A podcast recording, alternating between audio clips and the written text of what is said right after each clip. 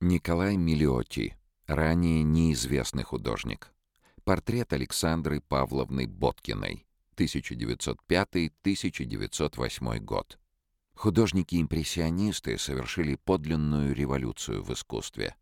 Отказавшись от темных и локальных, то есть свойственных самим предметам, тонов, они передавали объем и форму мелкими мазками чистых цветов, особое внимание уделяя бликам и рефлексам.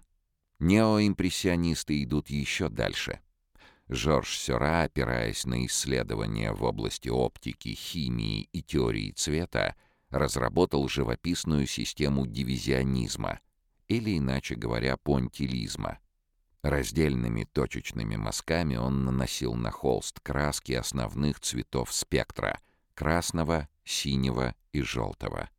Зрителю же предлагалось смотреть на картину с некоторого отдаления, наслаждаясь оптическим эффектом смешения цветов на сетчатке глаза.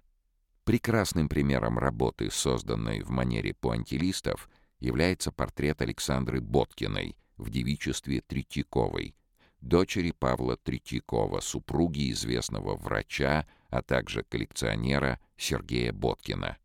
Младшая дочь Боткиных, Анастасия, стала женой Федора Нотговта, искусствоведа, сотрудника Эрмитажа.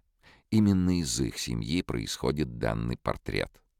Личность модели подтверждается многочисленными сохранившимися живописными, графическими и фотографическими портретами Александры Боткиной. Авторство Николая Миллиотти было установлено по материалам архивного дела и стилистическому анализу.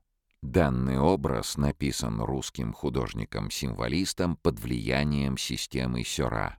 Раздельными мазками пастельных тонов Миллиотти создает поразительно женственный, нежный, но в то же время эффектный образ.